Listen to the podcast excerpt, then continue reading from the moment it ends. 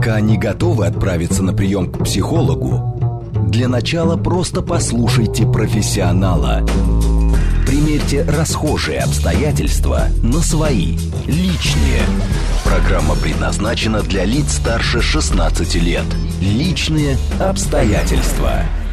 Добрый вечер, дорогие друзья, добрый субботний вечер, друзья близкие, родные, с которыми мы по душам обсуждаем все самое важное и пытаемся найти решение острых вопросов. Как всегда, вы можете нам писать сообщение, плюс семь девять два пять четыре восьмерки девять четыре восемь. Телеграмм, говорит МСК Бот, работает э, для нашей связи с вами, и прямой эфир, куда вы нам можете звонить, правда, наверное, чуть позже, когда мы разговоримся, восемь четыре девять пять семь три семь три девять 948. Меня зовут Вероника Романова, а в гостях у меня сегодня врач-психиатр Александр Федорович. Александр да, Михайлович, здравствуйте. Вечер, здравствуйте. Сегодня мы с вами будем говорить э, о психологической зависимости. Вот такую тему мы выбрали для э, субботы.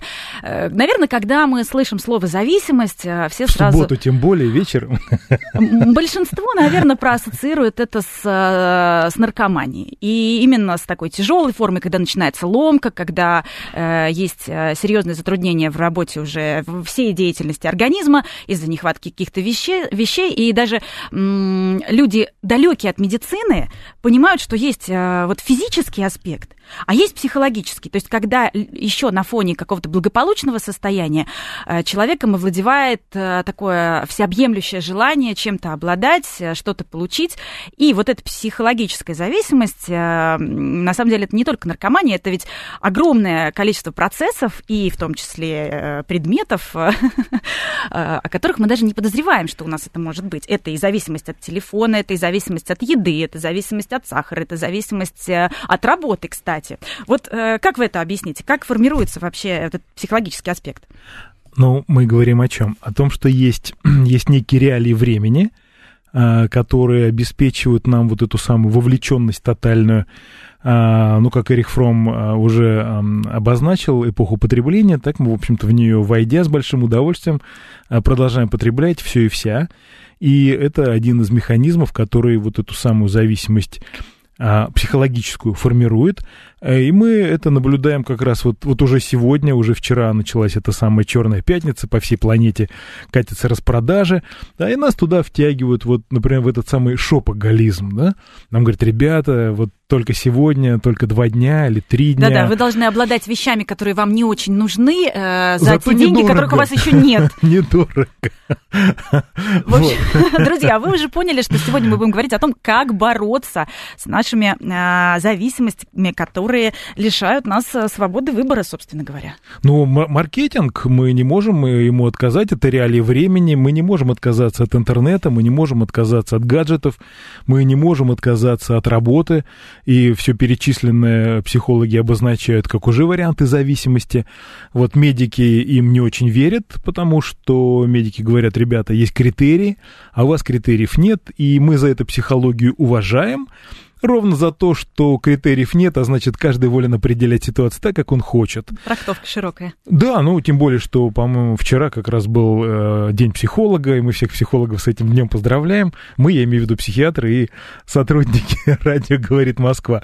Вот. Ну, а коль скоро мы э, вошли в такой сложный процесс, как зависимость, то мы должны понимать, во-первых, что формируется она тогда, когда у человека есть некая э, невротизация, есть некая нереализованность. И, например, американские специалисты считают, что даже алкогольная зависимость носит невротический характер. То есть, иными словами, для наших слушателей это, наверное, будет таким э, неожиданностью, таким эффектом разорвавшейся бомбы, если вдруг мы им скажем, что, ребята, вот оказывается, Уитни Хьюстон была несостоятельной, несостоявшейся, вот такой вот э, невротичкой, которая э, вынуждена была употреблять различные психоактивные вещества, которые в конце концов ее и погубили. Ну, то есть это, наверное, было еще спровоцировано ее личной жизнью, у нее же были достаточно токсичные это, отношения. Это провоцируется контрактом, в котором написано, что у тебя, дружище, с этой минуты нет личной жизни. У тебя есть аудитория, ты публичная личность, но личной жизни у тебя нет. И вот основа невротизации как раз определяется именно этим – тем, что есть внутри у человека, тем, что он хочет анонсировать, тем, что, тем, чем он вообще собирался жить, и то, на что его купили в самом начале, это его творческой карьеры, творческого пути, и то, чего его потом лишили, потому что, извини, по контракту вот это тебе можно, а это нет. То есть э, все зависимости, по сути, они э, обусловлены нехваткой э, каких-то наших потребностей. И, Невозможностью реализации, да. Способ заменить. Ну, например, скандалы и секс, да? Да, есть... ну, ну это, это вообще блестящая химия, потому что есть огромное количество пар, с которыми я, например, ну, с некоторыми, скажем так, мягко, из которых я э, встречаюсь у себя э, в рабочем пространстве. И да, это довольно часто бывает, и это, к вопросу о зависимости, это как раз и формирует так называемые созависимые отношения, да, например, пьет и бьет. Вот, вот мы сейчас поговорим об этом, форма. но и с нашими слушателями тоже поговорим. Э, мы принимаем звонки. Алло, здравствуйте. Алло, здравствуйте, вы в прямом эфире. Плюс семь девять два пять э, четыре восьмерки девять четыре и восемь это номер для смс-сообщений, очень ждем. И прямой эфир восемь четыре девять пять семь три семь три девять четыре восемь. Алло, здравствуйте, вы в прямом эфире. Здравствуйте. Здравствуйте, как вас зовут? Представьтесь, пожалуйста. Меня Петербурга звоню вам. Очень приятно, значит, смотрите нас э, через трансляцию, наверное, по интернету. Да, да, совершенно верно. Слушаю на телефоне. Можно задать вопрос? Да, конечно, конечно, задавайте вопрос. А, я очень люблю свою работу. А, вышла замуж, а сейчас уже ощущаю, что от работы, конечно же, есть зависимость. Расстаться с ней страшно, невозможно, но, но думаю об этом, но понимаю, насколько, насколько зависимо все-таки являюсь. А что ваша работа вам дает? А, ощущение счастья, нужно, я нужна на своей работе, я помогаю людям.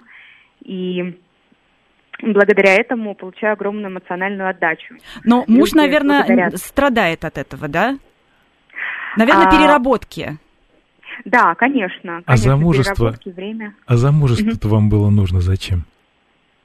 Замужество, да. просто люблю этого человека. Ну, так любить можно и не обязательно выходить замуж, это ведь дело такое. Александр Михайлович, ну как не выходить замуж? Ну о чем вы говорите? Ну мы, мы, мы, мы рискуем сейчас получить сочетанную зависимость от работы и от, от удовольствия, от счастья. Но это разные аспекты жизни. Конечно, но это конфликт.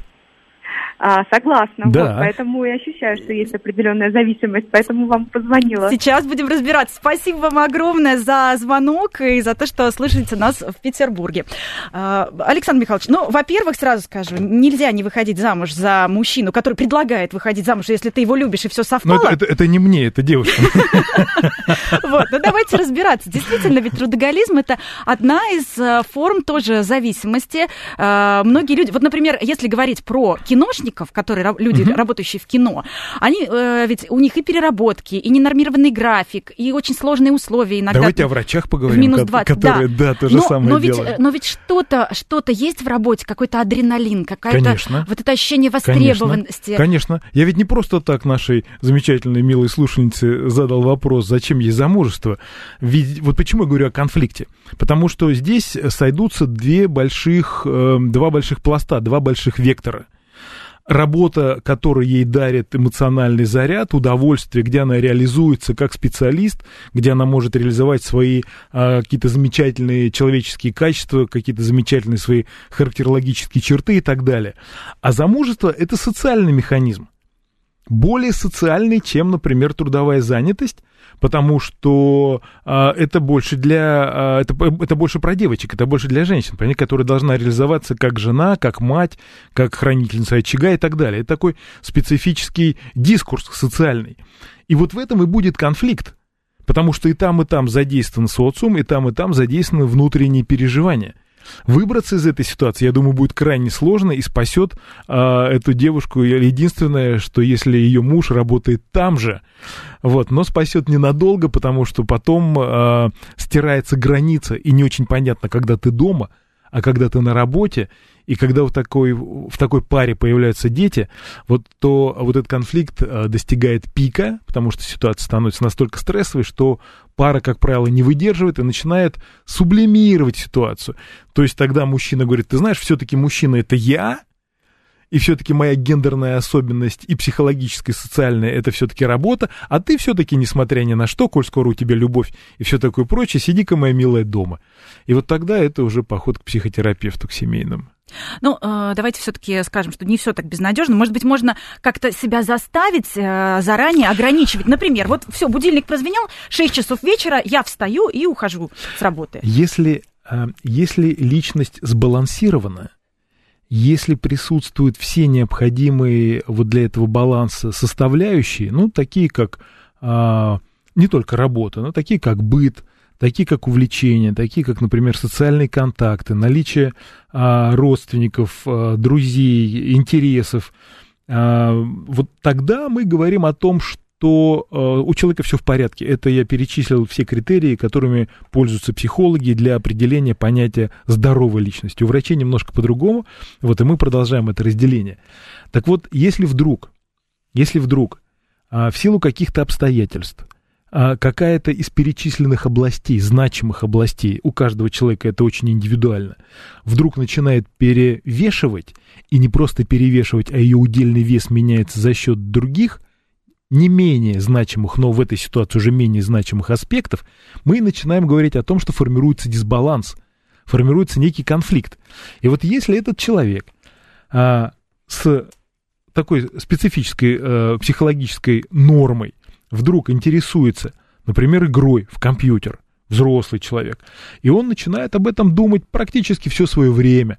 Он старается уйти с работы пораньше, он какие-то из блоков этих игровых переносит на работу и так далее, и так далее. Мы наблюдаем что? Мы наблюдаем некую флюктуацию, то есть увеличение объема удельного веса вот именно этой части его жизни. И вот тогда психологи начинают говорить о том, что вот это уже дисфункция. Для врачей еще нет но для психологов уже да. Поэтому мы, а, а, к моему великому удовольствию, сегодняшнюю программу назвали «Психологические зависимости», вот, что спасает э, врачей вообще в целом. И мы можем говорить и о зависимости от компьютерных игр, от азартных да, это, игр. это огромная проблема. Это огромная проблема. А, давайте а, мы как раз к этому блоку а, перейдем позже. чуть позже, чуть-чуть поговорим еще со слушателями. Алло, здравствуйте, у нас звонки в студию. Здравствуйте, вы в прямом эфире. А, алло, здравствуйте. Да, говорите, Добрый вечер, пожалуйста. здравствуйте. Меня Денис зовут. А, вы знаете, мне кажется, у меня психологическая зависимость от дочери. Ой, Да. как интересно. Да, да, А, мне 45, ей 4. да. А, вы знаете, при любой возможности, там, ну что, по работе побыстрее бы свалить, э, с ней побольше пообщаться, пораньше забрать из детского сада, а, и, ну, как можно больше с ней быть. Я себя успокаиваю только тем, что, наверное, это временно. Сейчас такой интересный возраст, с ней так Почему здорово. вас это пугает? Да вот как-то как-то странно. Обычно все время был совсем другим, там побольше поработать, побольше побыть с женой, там, допустим, Денис, например. Денис, да, а, да, да. Денис, наслаждайтесь, наслаждайтесь этим периодом, он уникален, он замечателен, потому что когда она подрастет, то интересы ее будут резко меняться, и вы будете сожалеть о том, что не делали это сейчас. Поэтому пока никакой зависимости нет. Если речь идет о том, что вы получаете от этого удовольствие и прочие ваши жизненные вектора не страдают, я могу вам только позавидовать. Это совершенно замечательно. Так что э, радуйтесь жизни, это хорошо все. Благодарим вас за звонок. Это такой вдохновляющий пример. Вот Да, таких, наверное, да. зависимостей бы побольше в хорошем смысле. А, Смотрите, Александр Михайлович, как получается. Настолько э, сейчас в мегаполисе все погрязли в работе, настолько все уделяют время чему-то другому, что любовь к своим детям и желание с ними проводить как можно больше времени со своей семьей Ассоциируется. ассоциируется с чем-то ненормальным, да, нормальные вещи, казалось бы. Алло, здравствуйте, давайте еще поговорим со слушателями. У нас э, звоночки. Напомню, вы можете нам звонить 8495 7373 94 и 8. Ну а пока э, давайте еще обсудим ситуацию как раз Дениса. Александр Михайлович, вот до какого возраста это действительно не тревожный знак? Э, Ведь есть гиперопека родительская. Вот э, она тоже э, опасна.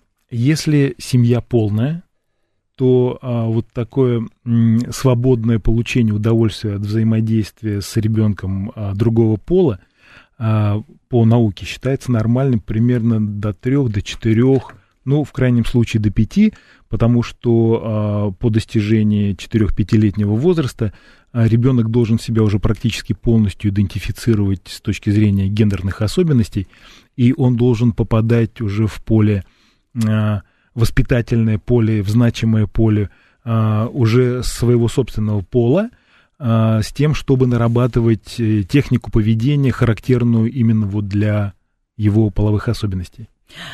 Александр Михайлович, еще такой важный момент. Ведь все э, зависимости, по сути, они закладываются, наверное, в юности. Долго, может быть, формируются, и из семьи очень много что идет. Да вообще все из детства. Какие есть, вот сейчас обсудим, э, какие есть тревожные типы опеки, гиперопеки или наоборот нехватки. Вот э, сейчас э, еще поговорим со слушателями и это обсудим. Э, именно что родителям делать нельзя, чтобы у человека не закладывался вот этот комплекс. Ну, самое главное, на мой взгляд, и основное, что нельзя делать, это нельзя детей унижать категорически. И второе, чего, наверное, не стоит делать, это прививать им а, тревожные а, тревожное видение, вот тревожный вектор, тревожные составляющие, суть которых сводится к тому, что прививается неуверенность. Сама по себе тревога – это некая проекция неуверенности человека в том, что при определенной ситуации он сможет справиться с ней. И вот эти два момента, наверное, на мой взгляд, самые, самые значимые вот, а то, что ребенка, ну, что называется, залюбливает, наверное, это не дурно. Но... Особенно в детстве. Да, особенно. Но, наверное, знаете, э, уже э, немножко опасно, когда слишком высокую планку ребенку ставят. И у него все время страх не соответствовать. Совершенно верно. Когда растят достиженцы, мы понимаем, что это попытка реализовать свои несостоявшиеся мечты. Да, вот любят, любят, любят, но это как кредит, а потом требуют, требуют, требуют. Совершенно верно. И э, это очень серьезный вариант невротизации, потому что ребенок становится именно тревожным, он старается радовать родителей буквально всем, а, и вот это как раз э, и движение, если хотите, в трудоголизм, то есть в некие социозначимые, социоприемлемые, социоодобряемые, в частности, родителями, такие вот вектора. Вот это девочки, которые стремятся быть абсолютно хорошей женой, абсолютно хорошей матерью, абсолютно хорошим а, партнером, вот, это мальчики, которые должны достичь высот финансовых каких-то, а, достичь высот в производстве, в науке и, так далее, и так далее, чтобы радовать своих родителей а своими потом во взрослой жизни они включают инфантилизм и убегают, например, в компьютерные игры или в азартные. Если им по каким-то причинам это не удается, ну, давайте простой пример. Вот э, девочки говорят, ты такая красавица, такая прям красавица, прям такая прям вся-вся-вся-вся-вся. И вот действительно в садике она самая красивая, и она читает стихи Деду Морозу, и даже когда начальная школа, и даже средняя школа, она там как-то вот поет и пляшет, и э, радует родителей. А потом она приходит приходит в ВУЗ а, и вдруг узнает, что она, вот, оказывается, не самая красивая. И ладно, если бы это был обычный ВУЗ. А если она а, вот на этом фоне такого движения вдруг мечтает стать телеведущей или какой-то подиумной моделью или фотомоделью, а, вот, и ей говорят, да, конечно, ты сейчас придешь и там всех победишь, положишь на лопатки, она приходит туда и вдруг понимает, что Например, он даже в первую десятку не попадает. И вот тут, конечно, мощный взрыв, мощный конфликт, а, разрушение стереотипа, разрушение мечты, а, и жизнь становится грустной, серой, безнадежной, к чему стремиться непонятно. Вот это, это серьезный такой процесс. Поэтому мы всегда голосуем за то, чтобы дети развивались универсально, гармонично. Да, э, мы, по крайней мере, все в нашей программе пытаемся э, для этого сделать. У нас есть сообщение от э, наших слушателей. Интересно, а влюбленность можно назвать зависимостью? Болезнью можно назвать. Есть даже медицинский код, потому что влюбленность это химический процесс, который отражается на когнитивных функциях влюбленных с обеих сторон, ну или с одной стороны, если она более влюбленная, эта сторона. Вот. Да, и если этот процесс не скоррегировать своевременно, то есть не научить ребенка, подростка правильно а, дифференцировать свои чувства и правильно ими управлять, то мы как раз и получим отел или а вот эту несчастную это как? А вот, вот как научить ребенка правильно управлять своими чувствами? А, ну, во-первых, надо различать. Вот, их надо дифференцировать, это очень важный момент, потому что организм дает нам такие сигналы. Вот, во-вторых, а, нужно понимать, что а, чувство это то, что можно а, сбалансировать, и то, что так или иначе должно подвергаться волевой составляющей. Надо понимать, что чувства бывают разные, иногда они приходят, иногда они уходят. Вот. Ну, в принципе, уже этого будет достаточно. Ну, то есть это неплохой залог того, что... По крайней мере, мы должны э, пойти в противовес э, официальной доктрине о том, что живи чувством. Вот нет. Живи когда чувством, а когда мозгом. И лучше, если это в балансе находится. Что касается баланса, давайте разбираться все-таки, что мы пытаемся заместить вот э, тем, что мы с вами называем психологической зависимостью. Ну, например, э, если человек много ест, явно ему для поддержания это, это про медицину. жизнедеятельности. То есть это не психологическая зависимость это, от еды. Нет, нет, нет, нет.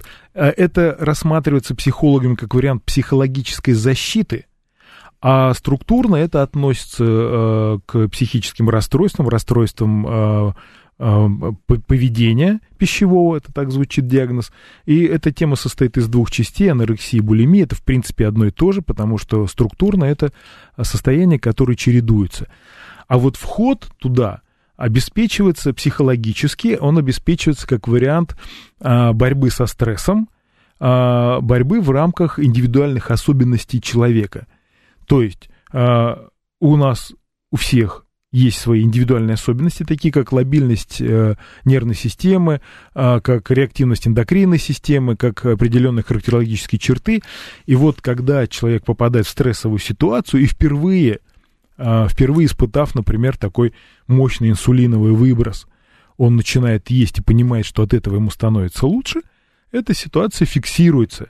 И, в принципе, ничего дурного в этом нет, потому что в вообще все люди, ну, мы, мы всегда делимся, да, там интроверты, экстраверты, жаворонки, совы. И вот есть люди, которые заедают стресс, а есть люди, которые во время стресса отказываются от еды. Поэтому говорим, что это индивидуальная особенность. Ну, э, давайте продолжим говорить со слушателями. 8495737394 и 8. Э, Алло, да, здрасте. Э, здравствуйте, вы в прямом эфире.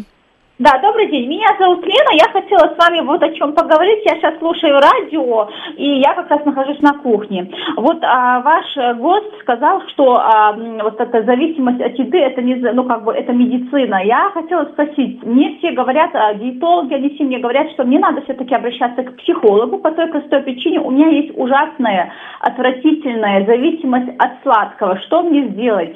Это реально медицинская проблема? Или да. мне надо с мозгами что-то сделать? Потому что мне диетологи говорят, вам надо обращаться к психологу. Прислушайтесь, прислушайтесь этой рекомендации. Да, действительно, зависимость от сахара на сегодняшний день, это вот уже реалия времени. Раньше этого никто не замечал.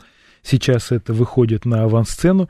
И если диетологи вам говорят, что, извините, мы вот в этой ситуации не можем справиться и правильнее к этому подходить комплексно, то есть с участием а может быть, психотерапевта для начала, не психиатра.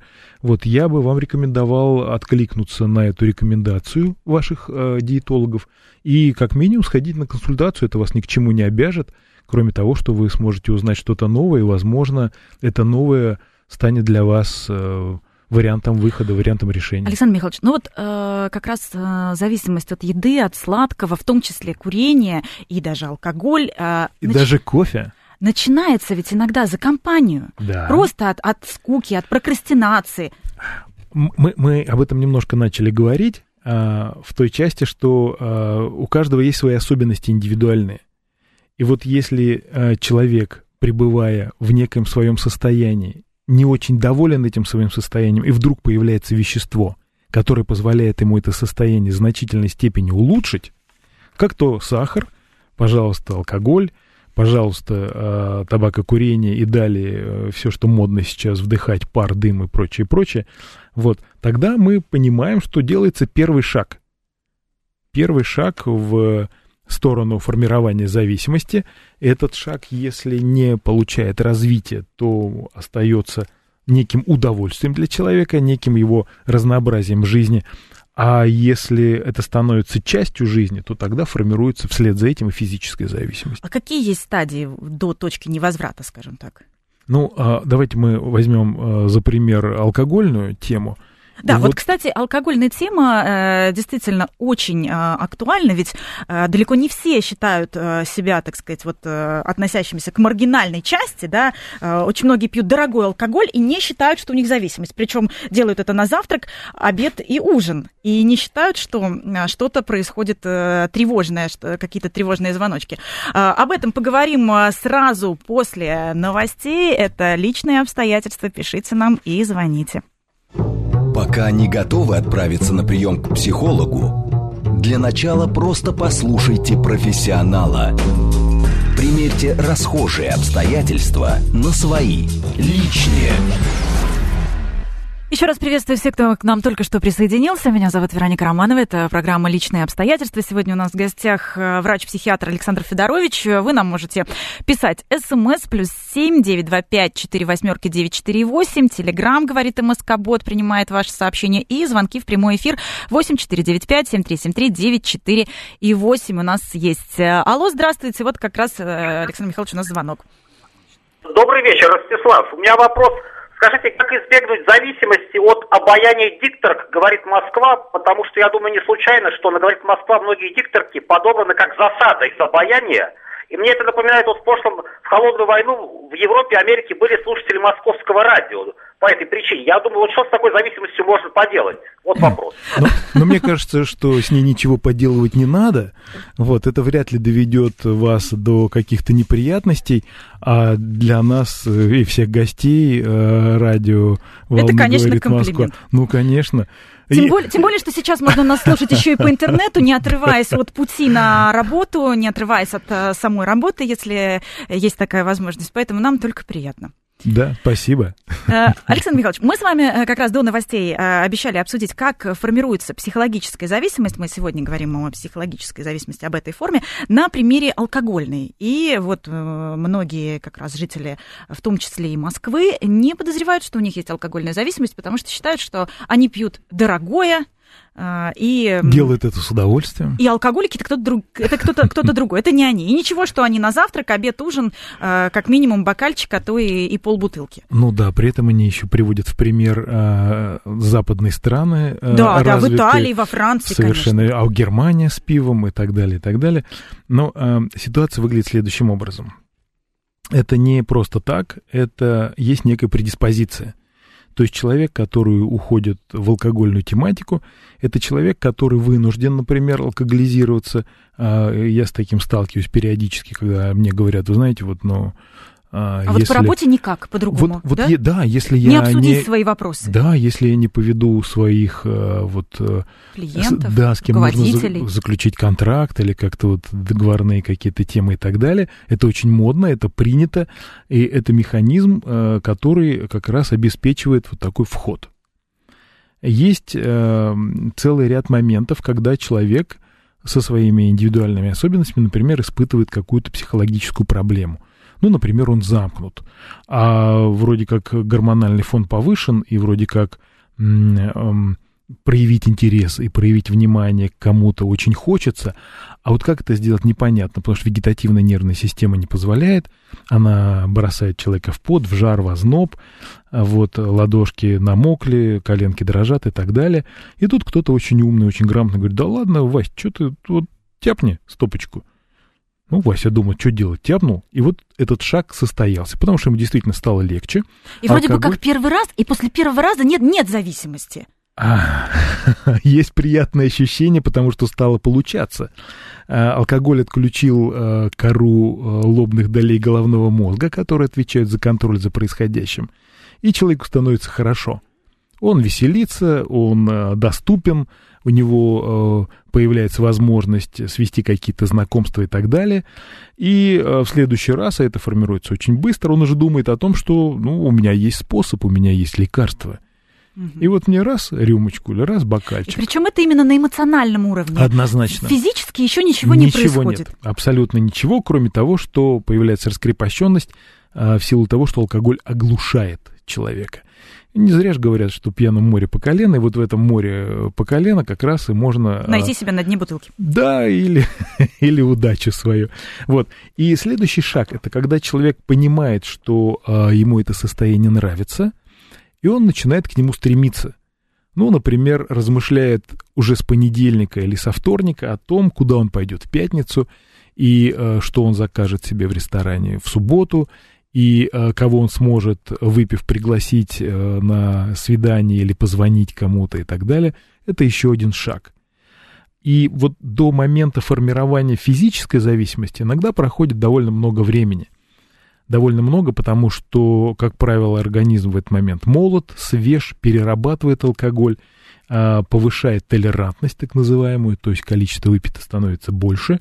Человек это переносит легко, с удовольствием, коллеги им восхищаются, и идет нахлест уже на физическую тему, все то же самое психологическое. То есть он начинает пользоваться спросом, он начинает разбираться в алкоголе, он становится приятным собеседником, интересным, но в понедельник ему уже надо идти на работу, а он себя чувствует не очень хорошо. И он уже не может решать свои какие-то задачи без... Э, И он уже не может решать свои какие-то задачи без алкоголя, совершенно верно. Вот, но это ему не мешает и даже иногда помогает. И не настораживает. Абсолютно. И следующий шаг это когда э, человек начинает позволять себе э, употребить алкоголь именно для того, чтобы изменить психоэмоциональное состояние, но уже в рабочее время. И он себе говорит, ну а чего, вот мы пришли на обед, а что тут такого? Бокальчик вина, как, например, это делают французы, или кружку пива, как это делают немцы, или что-то там еще, как это делают, не знаю, англичане, э, голландцы и кто-то там еще. Вот это формирование психологического механизма, который обеспечивает вход именно с точки зрения ориентира. Ну, в этом же нет ничего ужасного. Все, все так делают, да, такая нормализация специфическая. И вот когда человек понимает, что а, это уже не только пятница, суббота и воскресенье, но понедельник уже тяжело, и для того, чтобы из этого тяжело выйти, нужно как раз добавить алкоголь, мы это и называем похмельным состоянием, то есть абстинентным состоянием, и вот с этого места мы уже имеем все основания говорить Обращаться о том, что... специалисту. А, ну, обращаться лучше несколько раньше, потому что это уже патент, это уже диагноз. Как только развился абстинентный синдром, мы уже говорим о том, что это патентованный алкоголизм. А в какой момент нужно обращаться к специалисту? Вот сейчас, если нас слушают, может быть, родственники, может быть, близкие люди тех, э, кто переживает о том, что будет дальше, и уже э, прослушав э, Вы нас понимаете, сейчас, в чем понимают, что... сложность? Сложность в том, что вот этот первичный этап, он не замечается родственниками. Ну, потому что, ну, чего, юноша или девушка провела вечер пятницы или субботы в приятной компании, но они там немножечко выпили. Что тут дурного? Дурного абсолютно ничего нет.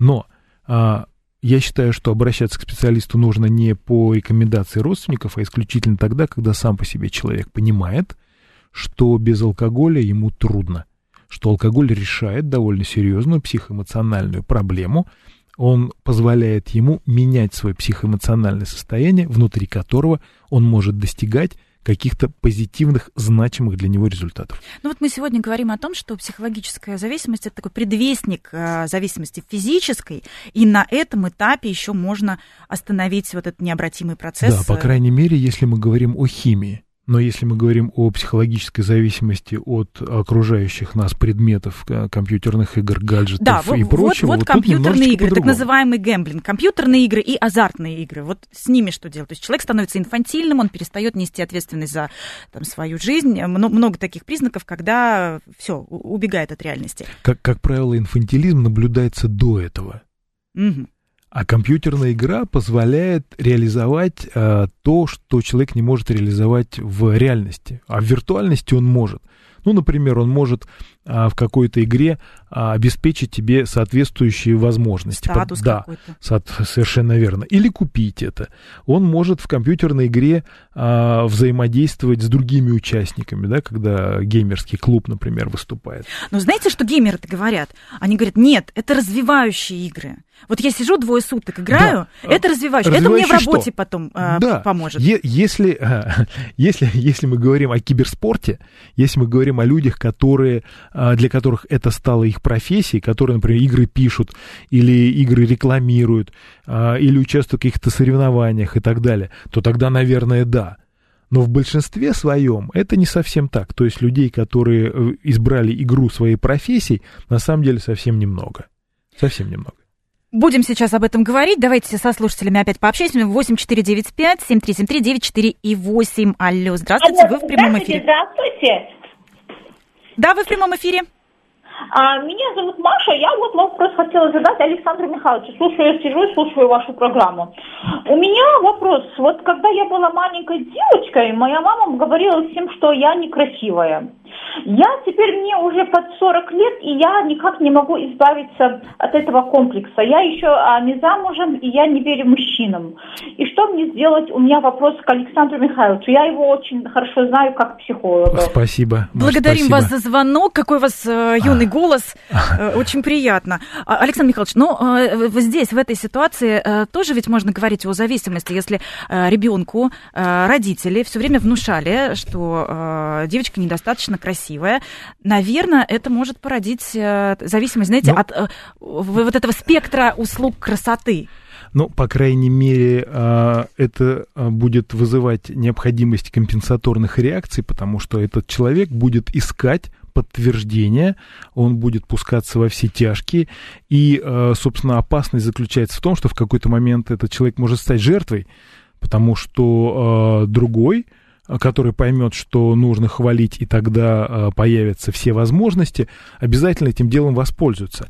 Но вот в этой ситуации следует, конечно, уточнить, жива ли мама на сегодняшний день, потому что если женщина говорит, что ей 40 и у нее есть до сих пор сложности, есть основания полагать, что мама до сих пор оказывает на нее влияние, определяя а, ее видение жизни, определяя вектор ее развития. Вот, и, возможно, у мамы есть свои сложности, которые она компенсирует вот таким образом через своего ребенка. К сожалению, такое бывает довольно часто. Поэтому мы, Маша, можем сказать ровно одно, что нужно обязательно обращаться к специалисту, потому что, а несмотря на то, что в большинстве случаев женщина считает, что 40 это уже много, я считаю, что а, никогда не поздно начать меняться, и а, у меня в работе есть и более возрастные пациентки. Александр Михайлович, ну вот э, я знаю пример э, девушки примерно э, с такой же историей, и у нее зависимость от спорта. Да, это не алкоголизм, не курение, Это не наркомания. Это другая сторона, и, Да. на- и зависимость от спорта это, конечно, а, с одной стороны прекрасно и хорошо, а с другой стороны у нее теперь рушится жизнь личная из-за того, что она все время занята, навсегда в спортзале. Но если спортзал, если спортзал ей приносит не только физическое удовольствие, а, например, может стать для нее а, профессией, то тогда, может быть, стоит, стоит подумать о том, чтобы сменить общий вектор. Ничего дурного в этом нет. А, если спортзал а, выполняет такую компенсаторную функцию, то имеет смысл простроить этот механизм, потому что а, личную жизнь можно устраивать и занимаясь спортом, в том числе и со своим партнером. И таких примеров я знаю довольно много. Это нормально. Единственное, чего не стоит в этой ситуации опасаться, это того, что жизнь завершилась, и я должна выбирать, вот знаете, как говорят, вот или твоя работа, или я. Вот это, это тупик. Всегда есть возможность э, эти ситуации как-то объединить, и найти какой-то баланс, и найти какую-то гармонию. Самое главное озадачиться этим процессом. Ну вот э, еще что важно, на мой взгляд, э, сегодня обязательно затронуть эту тему. Э, пойти к специалисту не все готовы. Многие э, э, лечатся, скажем, назовем это таким словом, антидепрессантами. Да, а Половина? Москвы на антидепрессантах. Это, модно. это- да, это тренд сейчас такой. Это сейчас такой тренд. Я был на одной э, программе телевизионной, где очень известная девушка говорила о том, что да, вот я страдаю расстройством, да, вот я лечусь, да, вот я принимаю антидепрессанты. И она говорила об этом так смело, нарочито и как будто бы даже получая удовольствие от Но это того, что она это говорит. Я не возьмусь судить, потому что я, к сожалению, не а, являюсь ее врачом, не могу сказать, а, что там происходит на самом деле. Возможно, это а, вариант пиара, и такое тоже часто бывает, Нет, но когда есть люди, люди, но, но есть люди, себе. которые раска- рассказывают это, да. А есть люди, которые действительно не слезают с антидепрессантов. Вы, вы поймите, если антидепрессант назначает специалист, ну, именно специалист, не невролог, не кардиолог, а, не гастроэнтеролог, что сейчас очень модно среди врачей общей практики, вот это так вот лоббируется, а именно специалист, именно психиатр, именно психотерапевт, то, скорее всего, для этого есть основания. Скорее всего. Без сомнения, на сегодняшний день существует некая гипердиагностика, но если вас лично что-то смущает, ну, сходите еще к одному специалисту. Есть сейчас огромное количество, я э, предвижу, например, вопросы, да, вот там у вас в Москве, конечно, а вот у нас тут как-то вот на периферии что? Есть огромное количество специалистов, которые консультируют удаленно, когда можно получить э, консультацию э, даже не по э, скайпу или как Ну вот да, да, а даже вот в нашей программе.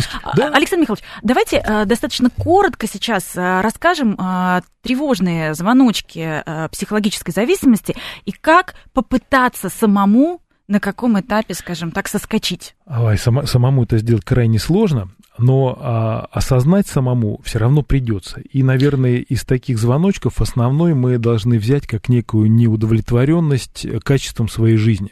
Если человек размышляет о том, что ему почему-то грустно, если человек размышляет о том, что вот, а вот у кого-то радость и удовольствие есть, а у меня их нет, если человек размышляет о том, что Причем это не, не зависит удачлив- от социального статуса, Абсолютно, это не абсолютно. зависит от уровня зарплаты. Совершенно верно. Вот, вот если у человека появляются такие мысли, то вот это можно рассматривать как раз как тот самый звоночек, когда уже надо этим делом озадачиться. И совершенно не обязательно начинать ситуацию с похода к специалисту, можно поговорить с родными, с близкими, с друзьями, а, можно почитать какие-то форумы и так далее, и так далее, потому что механизмов очень много. Единственное, что здесь нужно сказать в обязательном порядке, чтобы люди не путали а, психолога, психиатра и коуча. Мгм. Психолог это все-таки человек, у которого есть психологическое образование, возможно, пополам с педагогическим, а психиатр это врач.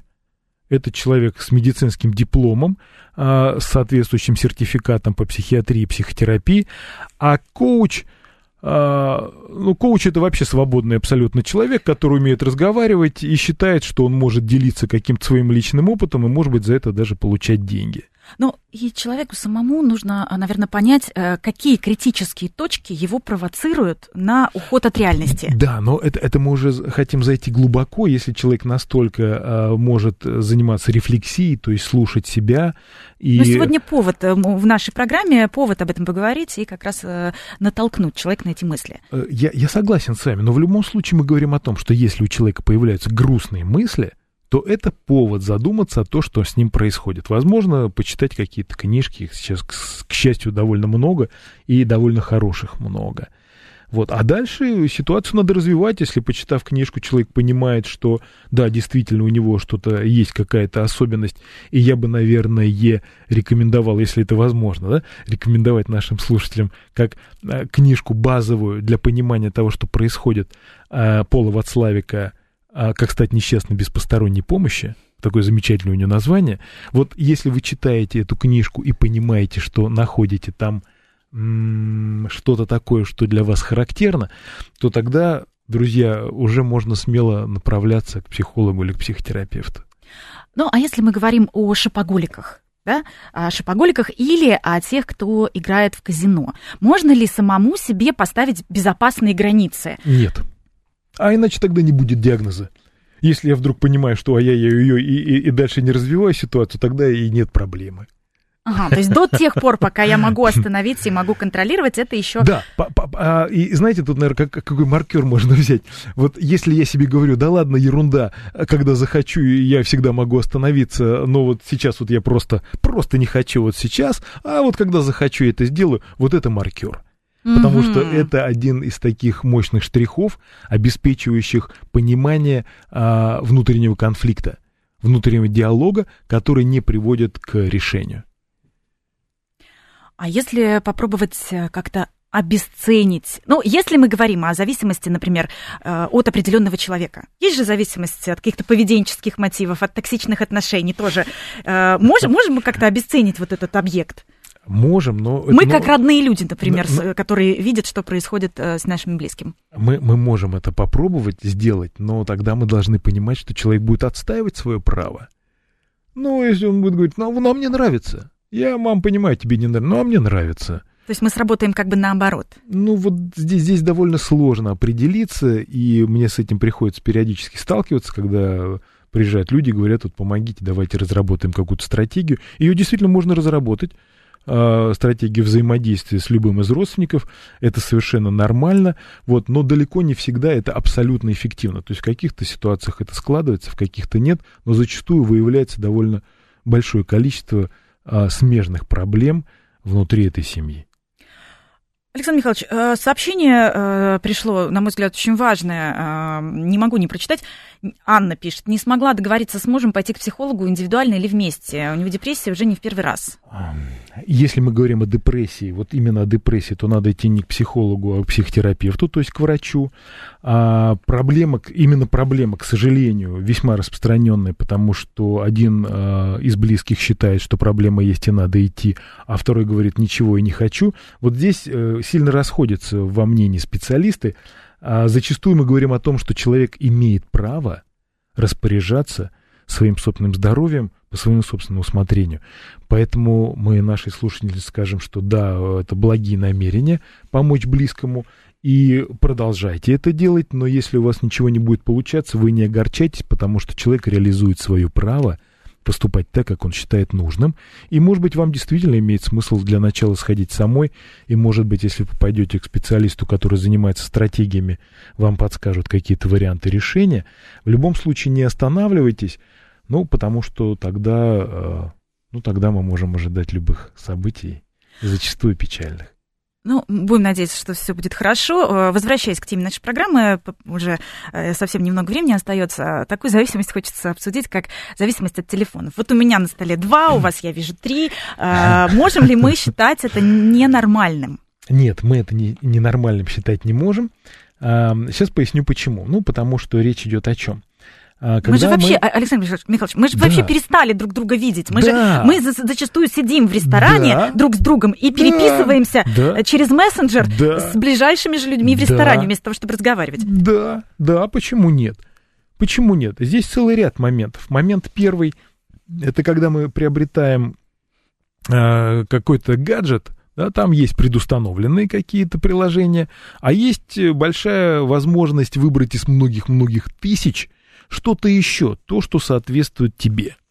И вот человек заходит в эту емкость и набирает там то, что находит отражение в его душе и в его разуме. То есть, иными словами, он формирует некую реплику. Он формирует некий э, оттиск своих ощущений, своих желаний. Ну, возьмем Инстаграм, где мы все выглядим гораздо красивее. Знаете, сейчас главный комплимент, ты выглядишь так же хорошо, как в своем Инстаграме. Э, там э, реальных людей практически уже не осталось. Ну, в общем, да, но это, это чуть-чуть другой момент. Эмоциональное. Вот. Но когда человек формирует э, на своем гаджете свою реплику, то есть свой четкий оттиск, и потом взаимодействует с самим собой, то когда мы у него отнимаем телефон, мы отнимаем не телефон, мы отнимаем у него часть его самого, его ощущений, его восприятий. И как в этой замечательной шутке э, разговариваешь сам с собой, всегда приятно поговорить с хорошим человеком. Вот, поэтому здесь моментов два. А вот что касается социальных сетей, то это возможность как раз э, себя спозиционировать, а, сделать из себя картинку, а, соответствовать вот этой самой глянцевой жизни. А, и очень модно сейчас даже думать о том, что на этом еще и заработать можно. Так что здесь еще есть возможность заявить о том, что это моя профессия возможно, в будущем. А возможно ли, по крайней мере, протестировать, насколько сильно я зависима от соцсетей? Э, по принципу, может быть, вы слышали, его, правда, коучи любят, э, которые с бизнесом связаны. Принцип помидора, когда на 25 минут заводишь будильник, и вот эти 25 минут работаешь, стараешься не отвлекаться, э, стараешься не смотреть соцсети, не прокрастинировать. И вот, если здесь начинается дискомфорт, то, наверное, уже пора что-то с этим делать. Как вы считаете? Дискомфорт начинается тогда, когда человек не выпускает телефон из рук. Вот, вот когда он, просыпаясь, первое, что делает, берет в руки телефон и засыпая, последнее, что делает, это кладет его на полку рядом, вот это уже вопрос серьезный. А, а человеку-то не дискомфортно, ему, ему-то очень хорошо со своим телефончиком. А кому тогда дискомфортно? Окружающим, пусть идут к психотерапевту. А, то есть окружающий, окружающий нервный, получается, нервный это не тот, кто нервно барабанит по подоконнику пальцами, а тот, кого это нервирует. Но э, так можно и без реальной жизни остаться. Можно. Можно, но это выбор каждого, поэтому э, мы этот выбор должны уважать, и если человек действительно испытывает какую-то проблему, то наша задача ему помочь в решении. А если он считает, что у него все хорошо, ну, как мы будем? Тогда это карательная психиатрия. Но э, самому человеку... Крайне сложно, Крайне практически сложно. невозможно. Ну и давайте под финал просто один короткий э, вопрос к самому себе, чтобы понять, чтобы попытаться понять, что есть психологическая Очень, очень простой вопрос, что со мной будет, если э, у меня вот этот предмет исчезнет? Э, в течение какого времени? Ну, без течение- разницы, любого. Вот у меня его больше нет, что со мной происходит. То есть- Если я понимаю, что это беда бедовая, то это, конечно, проблема проблемная. Ну, хотя бы на день попробовать отказаться от Да попробовать допустить такую мысль для начала. Хотя бы попробовать допустить такую мысль. Друзья, это была Спасибо. программа «Личные обстоятельства». Сегодня у нас в гостях был э, врач-психиатр Александр Федорович. Разговаривали о психологических зависимостях, которые, к сожалению, предшествуют э, физическим, и мы пытались понять, как же это остановить. В общем, зависимость – это всегда добровольное решение, э, лишение себя свободы и права выбора. До встречи через неделю. Меня зовут Вероника Романова, а прямо сейчас будут новости.